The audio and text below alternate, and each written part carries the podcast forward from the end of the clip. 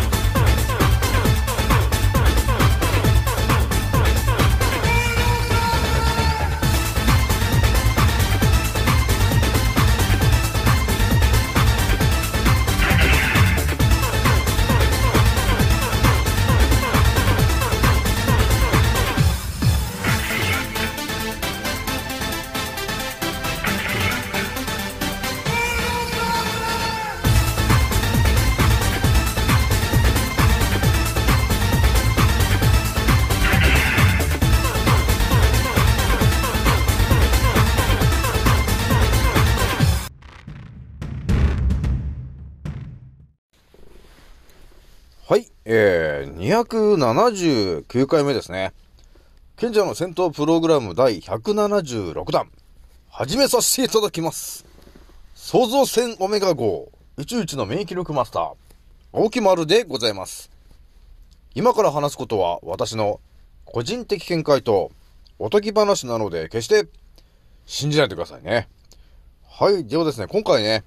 えー、お伝えするのがですね、えー、いつもの通りね、インスタの告知でバシッとね、お伝えしたんですが、まず一発目にね、今ね、あの細胞の、えー、活性化の話をね、してると思うんだけど、えー、そこをさらにね、あの深く深くね、え考察していったときにですね、えエーテル体と、え呼ばれるものが見えてきたよと、えいう感じなんですよね。で、二つ目がですね、あの、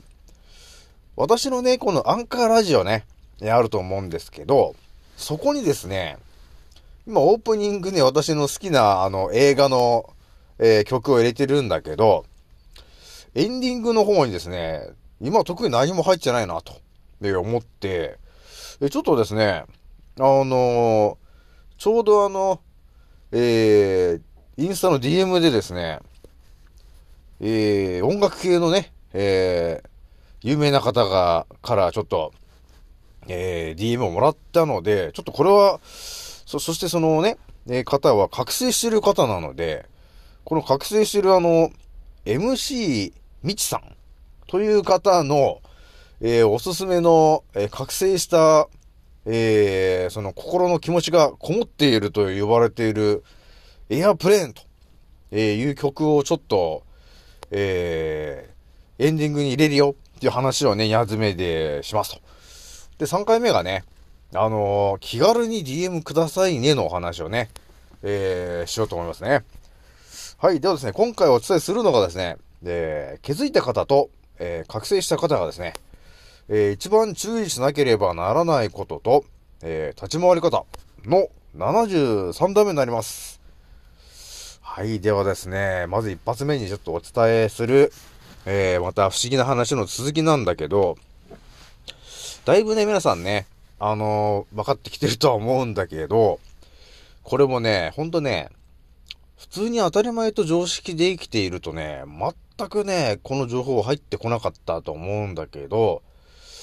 まあ私のチャンネルにね、えー、到達してしまったからにはですね、えー、ほとんどが当たり前と常識の情報ではないので、えー、どんどんね、頭をね、柔らかくしてもらって、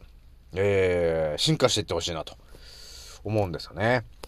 じゃあね、その、細胞の活性化の話のちょっと続きなんだけど、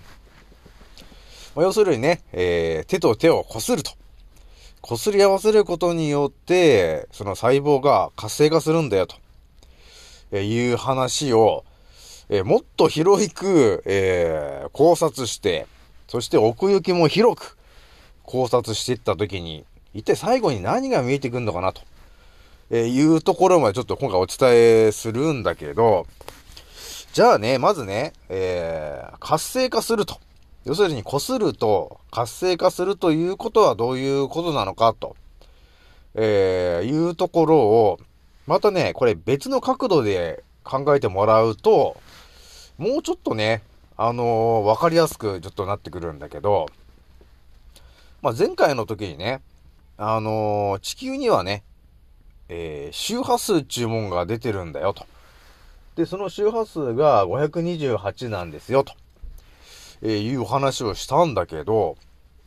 えー、要するにその周波数っていうものは何かというとですね、あのー、振動なんだよね。だから地球と呼ばれてる範囲はですね、えー、528Hz と呼ばれてる振動が常にこう、えー、地球の範囲に向けて発信されてるよと、えー、いうことになるんだよね。で、この我々の、えー、人間の体というのは、えー、どうもね、あの、調べていくと、えー、複数の、えー、音で、えー、音の周波数で成り立っているんだということが分かってくるわけ。人間がね。だから心臓もさ、あのー、ドックンドックンと音がしてるんですけど、それも要するに振動なわけなんですよ。だから我々人間の体からは、だから、心臓とかね、いろんな内臓の部位ごとに、えー、周波数が決まってて、えー、それに、えー、合わせて、えー、振動をしてるんだよと。細胞がね。だから心臓を例えば、えー、周波数が100で、えー、振動することを設定値としている場合に、やはりその細胞たちはね、その100をめがけるた、めがけて、えー、合わせて、え振動していると、えいう風になるわけ。だから、あの、どっかがね、確か、あ確か、確かというか、腕が、その、切れちゃったり、怪我しちゃった時っていうのが、まあ、要するに、その、腕の、この、なんていうのか、皮膚のところにある細胞が、えー、発信してる周波数だね。例えば腕だったら、まあ、例えば50だとしたら、え、設定値が50になってる周波数が、えー、出ることが正常。なんだけど、その切れちゃったり、えー、なんかね、怪我をしちゃった時には、その50という周波数の設定値だったものが、30とか、あの40とか、えー、その周波数がちょっとね、狂うわけだよね。えそうすると、その細胞たちが、あのー、修復するために、まあ、50に合わせるために修復するわけよ。というふうに考えていくわけなんですよね。えー、なので、そこの細胞をこすることによって、その細胞たちの、えー、設定値が決まってるから、えそこに、え早く、え治ることになるから、早く治ると。活性化することによって、早く治癒するんだよと。えいう話にだんだんなっていくわけですよ。これがまた深い話なんですけどね。だから当たり前と常識だけを聞いてるとね、本当にこのね、話全然入ってこないと思うんだけど、もう私のチャンネルに到達した皆さんはですね、え、やっぱりね、自分の人間の体の、えー、仕組みをマスターしてもらってね、えー、どんどんね、え進化していってほしいなと、えいうことがあるんで、私もね、ちょっとね、え調べて調べて、えお勉強してますんで。で、分かったことを皆さんにお伝えしていきますね。なので、やっぱりね、周波数っていうのは結構大事になってくるなーっていうことがあったから、なので、人間の体からもね、え今回周波数が出てるんだよと、えー、いうことが分かりましたと。で、さらにまたお伝えするのが、その周波数と呼ばれてるものをね、やっぱり治すのには、えー、その細胞をまずはね、活性化しないといけないと、えー、いうことがあったと思うんだけど、でね、あのー、私のさっきこの前お伝えした知識で言うと、擦るんだよ、という話ね。とりあえず擦って、え細胞を活性化させるんだと、えいう情報が入ってきたね。で、さらにお伝えするのが、そのね、えー、要するに周波数が体であの決まってると思うんだけど、その周波数を、えー、劇的にね、えー、良くするためには、えー、どうすべきかと。要するに、えー、回復スピード、えー、ね、体が傷ついた、要するに周波数が狂っているところを、えー、最速で治すためにはどうするべきなのかなと、えいうふうに考えたときに、これもだから当たり前と常識で考えても大したね、情報は入ってこないんですけど、この周波数ね、人間の体が周波数を発して、え病気になるとそこの周波数が狂うことによって病気になっているんだと。えー、いうことが分かってくると、その周波数を元に戻すためには、どうすべきかというふうに考えるわけ。そうするとね、私がよく言ってるのが、腸内環境を整えることが、えー、一番大事だよと、えー、いうことをお伝えしていると思うんですよね。その理由は、その腸に、えー、免疫力細胞とかね、えー、白血球とか赤血球とか、えー、そういう、えー、免疫力細胞、えー、あとはね、えー、病気を治すためにこの修復するとか、そういう、えー、細菌たちがですね、えー、大勢集まってるのが、要するに腸なわけですよ。なので、やはり腸を、の環境を元にね、戻すことが一番大事だよと、えいうことは今までお伝えしてきましたと。で、そのね、えー、キーワードとなるものが、えー、沖縄のヌチマースというミネラルがたっぷりのお塩ですよと、えいうところまで皆さんにね、えお伝えしているんですが、ここでもう一つね、えー、この青木村さんが、えー、到達している、えー、もう一つのキーワードをお伝えするとですね、えこのね、世の中をね、本当にね、なんとなく見てると、いきなりね、このテレビとか見てた時に、あの本当にね、なんていうのかな、いきなりテレビでやってたのが、えー、ね、あっと、キノコ。キノコの話なんだけど、キノコに、えー、雷を落としますと。えー、そうするとですね、キノコが、えー、ものすごく育つんだよね、と、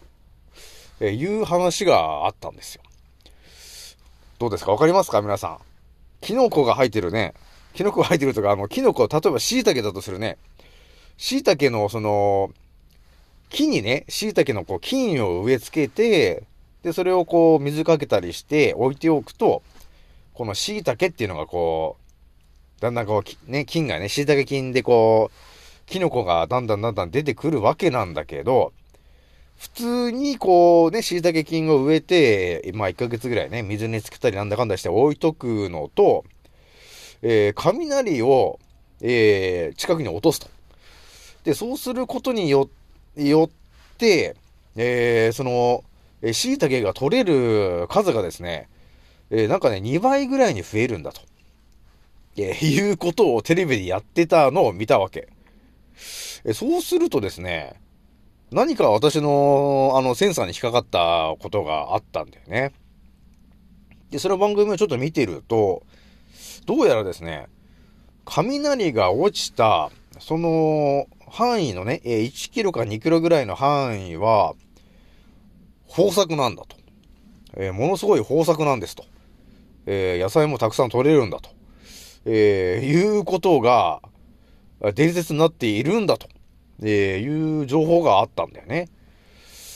なんか引っかかんなと思って、えまたちょっと情報をね、ネットで調べたら、本当にそれは書いてあって、雷が落ちると、えキノコが、えー、やっぱり2倍とか3倍とか、えー、取れるようになるんだと。だから、その、キノコをね、作ってるところが、えー、雷をね、えー、まあ、近くで落として、で、収穫量を増やして、それでやってんだよっていうところまであると。で、さらにその話を深く確認していくとですね、雷というか、雷もですね、あれ、まあ、プラズマなんだけど、えー、周波数が出るわけよ。その、ゴロゴロゴロゴロってズドンってなるんですけど、えー、雷が落ちることによってですね、あのー、周波数が、えー、その一面に1キロ2キロぐらいの範囲に、ザーッとこう振動が伝わっていくわけですよ。で、雷は、えー、528、528Hz なんだけど、えー、雷がドーンと落ちると、えー、その周辺の1、2キロが、え、振動に包まれるわけ。で、その結果、キノコが、えー、2倍とか3倍取れるようになるんだよ、と。はい、ということが分かりましたと。どうですか、皆さん。この青木村さんが言いたいことが何となく分かってきたかなとは思うんだけど。で、あのー、日本のね、えー、神話の方からもちょっとキーワードを持ってくるとですね、えー、お米、ありますね、お米。田んぼに植えてるあのお米。そのお米という字の、えー、漢字をね、えー、ちょっと考えてもらったときに、稲という漢字を見てもらえると、えー、稲妻と、え、いう字とだいぶ関わりのある、えー、漢字になるんだよね。え、稲妻イコール稲、え、というぐらいなものなんだけど、それは何か、なぜそうなっているのかというと、要するに田んぼに稲妻が落ちると、えー、豊作になるよと、えー、いう伝説があるわけ。で、それは実際に、あの、本当の話で、だから、えー、と、稲作のその、稲という漢字には、えー、その稲妻が、えー、込められているんですよね。なので、そういうところからもわかるんだけど、雷と、えー、呼ばれているものは、えー、528Hz の、えー、プラズマだと。だからそれが落ちることによって、その周囲1、2キロのキノコが2倍に増えたり、えー、作物が、えーえー、取れる量とか、え、そういうものが2倍ぐらいに増えるんだと、え、いう話が実際に起きていると。じゃあこれを、えー、すべてこう並べて、えー、答えを出そうとしたときに、えー、どんなんのかなと、いうふうに考えるとですね、えー、キノコ、キノコって言うとさ、キノコ菌じゃないですか。菌でしょ？キノコ菌。腸内細菌。はい。なので、私は思ったんですよね。ああ、ということは、えー、キノコ菌というあの菌は、えー、雷のね、その周波数によって活性化するんだと。で、そうすると、えー、通常ね、えー、まあ、その2、3週間で、まあ、2、3個しか取れないキノコが、えー、その2、2、3週間経たないうちに、えー、2、3倍の量が取れるようなぐらいに活性化するんだよ。ということは、えー、それをね、自分の腸内環境で捉えたときに、じゃあ、あれかと。自分のね、腸内細菌たちに対して、えー、まあ、要するに、へそに雷を落としたときに、一気に、あのー、活性化すんじゃないのっていう話に気づいたんですよね。だからこれはちょっとね、あり得る話だなぁと思ったわけなんですよ。で、だからちょっと一応、今ね、それで皆さんにお伝えしといたんだけど、え、だから、まあ、まだね、まだやってはないけど、もしかしてね、雷の音とかのね、その 528Hz の音を、えー、腸に向かって、えー、まあ、YouTube だからね、えー、雷の音とかをね、528Hz の音を、えー、自分の、自分に向かって、そのスピーカーから食らわす音をね、えー、聞かせることによって、我々の体のね、え全身の細胞が活性化するんじゃないの？と、えいう話にちょっと到達したんだよね。えだから腸内環境を整えたい方はですね、えー、プラスアルファやってみても、まあ自分もちょっとやってみようと思いますけど、雷の音を腸に向かって聞かしたときに、ちょっと良くなるんじゃないかなと、えー、いうのが見えてきたんで、ちょっとお伝えしといたんですよね。じゃさらにもう一発言っておくとですね、あの、エーテル体と、えー、呼ばれてる話なんだけど、これは一体何かというとですね、えー、要するに人間からですね、その周波数と呼ばれてるものが、えー、結局出てるよと。で、それはどういうものかというと、あのオーラみたいな感じのものが、要するに、え出ているんですと。で、それが、えー、体から発せられてる周波数の、あのー、鎧みたいなものなんだけど、それをエーテル体と、えー、呼んでいるんだよと。えー、だから、えー、まあ、要するにそういうね、えー、体から周波数が出てて、やっぱそれがやっぱり正常であればね、やっぱり正常な、その、エーテル体と呼ばれてる、えー、シールドで、要するに包まれてるわけですよ。人間がね。で、やっぱり体にダメージを負ったり、病気になってる人は、その周波数が、えー、崩れたシールドになってるので、えー、やはり、えー、なんていうのかな、なんて、まあ普通、健康な人同士だとやっぱり何も感じないけども、えー、ちょっとね、病気の人とか、えー、そういう方は、その周波数がちょっとずれてる、えー、エーテル体になっているんですと。えなので、近くに行くと、えちょっと健康な人はダメージを受けやすいんだよと。影響を受けやすいんだよと。要するにそれは周波数がちょっと、え変わっちゃってるから、それの影響を受けやすいんだよと。わかりますかね皆さん、この話は。なので、えー、そういう話があったわけですよ。なので、日本人なら結構よくわかると思うんだけど、日本人っていうのはね、結構空気を読む種族だと思うんですよね。だから相手のことをよく見てるし、えー、相手が今どういう感情でいるのかと、えー、いうところもある程度もう空気を読める人は読めると思うんだよね。だからよくある例として、イライラしてる人、えー、っていうのがいると思うんだけど、そのイライラしてる人の近くには、多分ね、近づきたくないと思うわけ。それはなぜかというと、その人が発してる、えー、エーテル体の周波数がイライラになってるわけです。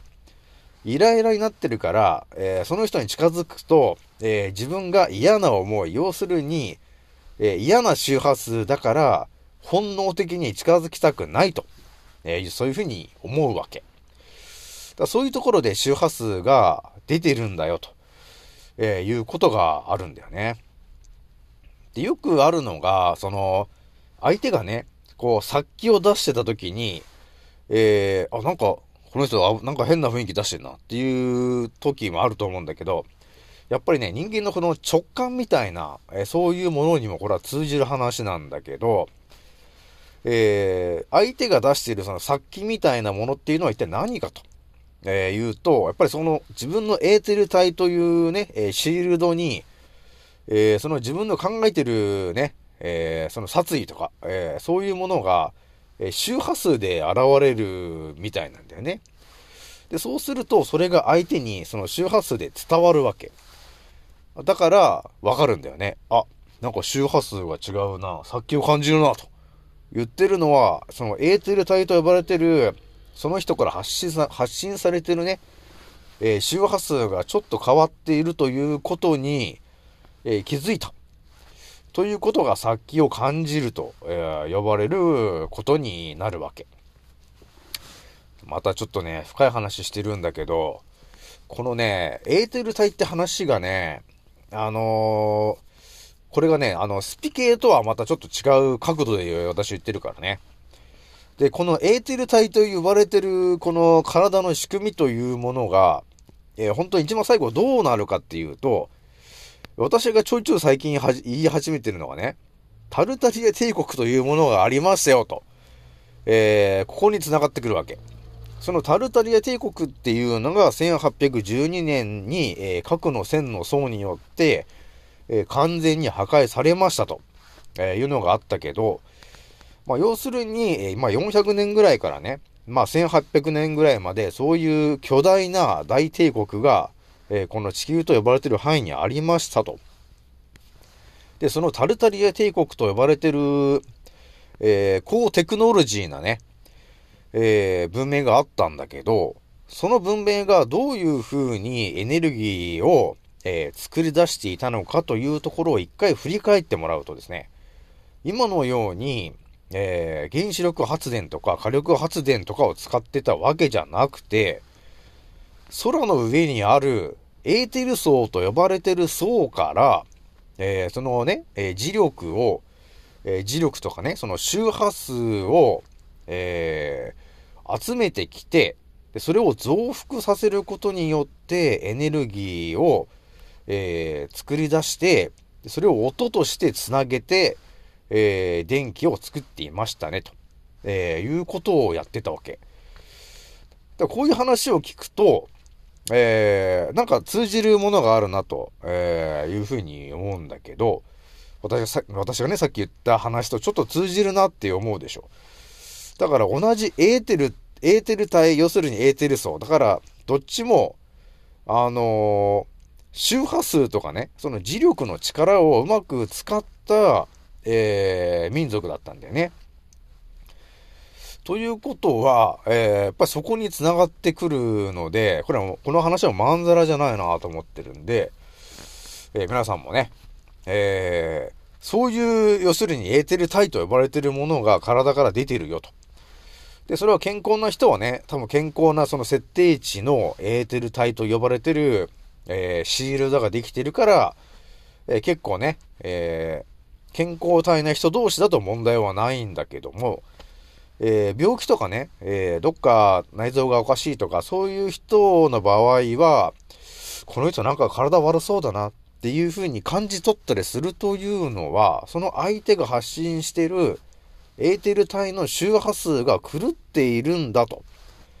えー、いうことがわかるわけ。感じるわけ。だからそういう風に捉えると。本能的に捉えることができるんだよね、実はね。だからそういうことで分かるようになるんだと、えー、いうことになりますと。なので、一番最後にちょっとお伝えしとくのが、今ね、えー、枠の地には1発2発と撃ってる方がいると思うんだけど、まあちょっと個人的見解だけどね、えー、私のまあ知り合いのね、えー、覚醒している方で、やはりね、枠のチンを打ってる、えー、2発、1発2発撃っちゃってる方と、えー、やっぱりご飯とか食べに行って、結構近くでね、えー、会話とかをしてるとですね、えー、何かしら、その、喉が痛くなったりとか、頭が痛くなったりしてしまうんだと、えいう話は以前ね、過去に聞いていたんだけど、それが一体どういうことなのかなと、えいうところは分かっていなかったんですが、このエーテル体と呼ばれてる話で、えー、完全に分かったのが、やはり体にあのね、酸化グラフェンとかの劇薬をぶち込んでるわけだから、えー、細胞のそれぞれの周波数がやっぱりずれてると思うんですよね。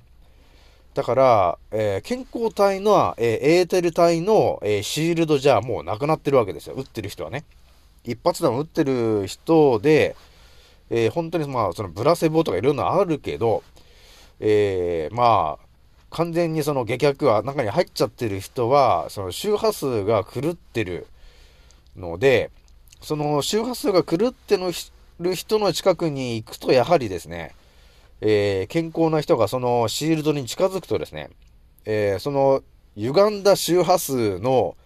えー、ものを受け取ってしまうから、えダメージを受けると、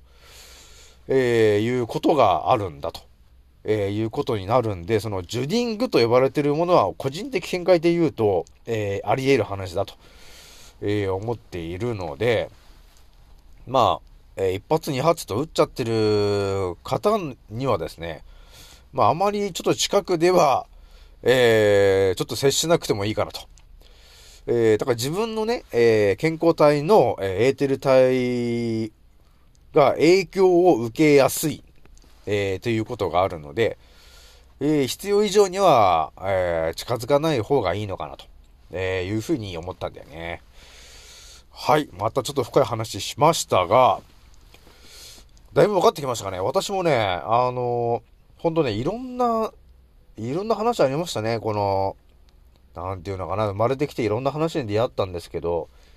このエーテル体の話で、えー、我々人間からもですね、えー、音の周波数が発信されているんだと、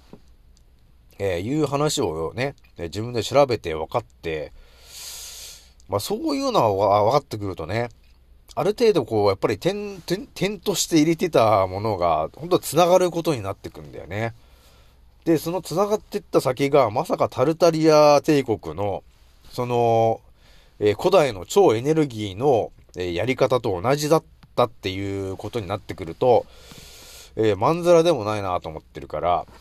こういうね、能力は皆さんね、多分理解、自分がわかることによって多分使えるようになってくと思うんで、えー、どんどんね、ちょっと進化していきましょうと、え思ってんだよね。じゃあちょっと2発目の話言っちゃいますけど、えーとね、私のアンカーラジオのね、エンディング、今、あの、特に何もなかったんだけど、最近ね、あの、インスタの DM でですね、えー、MC みちさんと、えいうね、あの結構有名な、え方がですね、まあ、あのまあ、覚醒してる人だったんね、その人ね。え覚醒してる人で、やはりね、この、この世界にね、訴えたいことがあるんだと、えいうことで、あの曲をね、作ってて、まあ、なんていうのかな、DJ とかもよくやってる感じのね、えー、人なんだけど、まあ、九州の人なんですけどね、その人はね。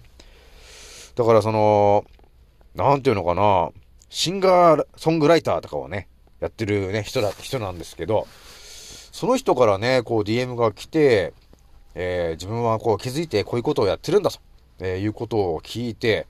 その YouTube を聞いたときにね、そのタイトルがあの、エアプランっていうやつなんですけど、あ、エアープレーンね。エアープレーンっていう、えー、曲なんですけど、それを聞いたときにね、やっぱりね、覚醒してる人だから、で、そのね、MC みちさんが作ってる歌詞の、えー、曲で、その後半部分を歌ってるのが、えー、みちさん本人なんだけど、言ってる内容がですね、あのー、ほんと覚醒してるから、あのー、共感できる内容になってるわけ。えなので、あのー、1回2回とね、えー、聞いていってもらえると、ああ、そうだなと、えー、いうことがわかるんですよね。まあね、そういうことがあるので、え、そういう感じなんですよね。で、一応後半のところのね、エンディングでちょっと、えー、ミチさんのね、えー、エアプレーンという曲をですね、ちょっと載してみたんで、これからちょっとね、毎回載せてみようと思うんですよね。で、それをちょっとエンディングにして、もう覚醒してる、えー、みつさんなんで、これはちょっと応援しちゃおうかなと思ってね。えー、私もね、やっぱり、オープニングはあるけどエンディングがないと、えー、いうことがあったんで、これはもうね、もうエンディングもつけちゃえと、えー、いうことで、ちょっと今回からちょっとエンディングちょっとつけてみるから、ちょっと皆さんね、ちょっと聞いてみてもらえるとね、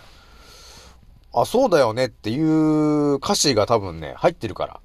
ちょっと共感してほしいなと、えー、思うんで、とりあえずね、あのー、えー、まあ、1話、1話分ぐらいのね、えー、第、第1章ぐらいまでの1分ちょいだけなんだけど、ちょっととりあえず載せてみたんで、ちょっと聞いてみてほしいなと。で、続きもね、聞きたいなという方がいたらですね、あの、YouTube のリンクも、あの、貼っといてるんで、ちょっと探してもらえるとね、えー、すぐに出会えちゃうと思うんで、えー、ぜひとも聞いてほしいなと、えー、思います。じゃあ3発目ね。3発目がですね、えー、気軽にね、DM くださいねの話ですね。えー、やっぱりね、あのー、気軽になんで、あの、皆さんね、結構遠慮しないでガンガン、あの、入れてきてもらっても大丈夫ですからね、皆さんね。え、いろんなね、まあ、いろんな国の方も、え、DM してくれてるから、あ私もね、いろんな国の言葉で返してますけど、とりあえず言葉であればね、大丈夫だから。とりあえずあの、Google 翻訳っちゅうもありますんで、えー、ある程度なことが書いてあっても、えー、わかることであれば、えー、お返しできるかなと、えー、いうことがあるので、えー、気軽にね、えー、ちょっと相談してみてくださいと。で、特にね、あの覚醒したばかりの方は、えー、結構ね、いろんな情報にほんと振り回されることになるから、そこでね、本当にね、あのー、時間を使っちゃおうと、えー、いう人がね、いるわけ。これは私がそうだったんで、まあ、覚醒したって、やって、私もね、最近だって、あの、フラットアースとか、えー、マットフラット、そして、えー、タルタリア帝国、その辺の話に到達したのも、ほんと最近の話だからね。だから5年ぐらい、あのー覚醒してても、えー、出会わない人は本当ね、出会わないで終わるんだけど、まあ私も多分、あれなんだね、ほんとイレギュラーなんだね。出会っちゃったんだね、やっぱね。えー、だから、えー、覚醒してる、あのー、私一応覚醒レベル、あの、上級としてるんですけど、その覚醒してるレベレベルが、やっぱり高い人についていってないと、えー、見えてくるその範囲が、やっぱだいぶ違うから、やっぱり今は、えー、あれだね、初級とか中級の人よりも、えー、上級、えー、ぐらい、えー、の範囲が見えてる人についていっていった方が、一気にね、一気に自分を、えー、進化させることができて、えー、誰が嘘を言ってて、誰が本当のこと言ってんのかと。で、我々が最終的に到達しないといけないのはどこですかと、えー、いうところまでお伝えしているのはほぼ私ぐらいな感じがあるので、えー、最短でね、えー、皆さんを私と同じ思考にまで、え持ってきたいなと、え思って発信してますからね。えそして、え私はですね、宇宙一の免疫力マスターと、えいう特技を持ってるから、えまずは皆さんがね、何かしらの病気だと、えー、いうことがありましたらですね、えー、私に相談してもらえれば、えー、まあ100%ではないですが、まあ、健康になる大元のね、軸のところをお伝えすることができるので、そこをまずは治していってもらえれば、まあ、ある程度の、まあ、病気は、えー、やっぱりね、病気の根のところを、えー、根とね、で土を治していってやれば、えー、大元が治ってくるかなと。えー、いうところがあるので、えー、ぜひともね、気軽に言ってきてくださいと。はい。ではですね、ちょっと長くなっちゃいましたが、これぐらいにしてきます。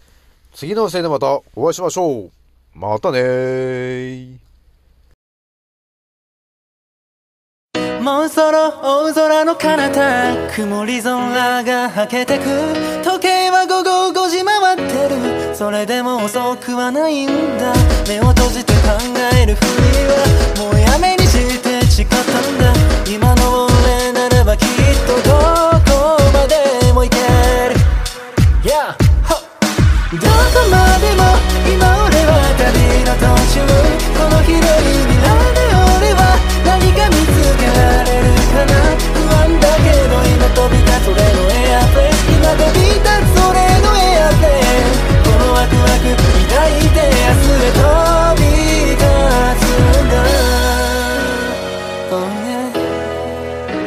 ざ着陸させる俺はまるでパイロット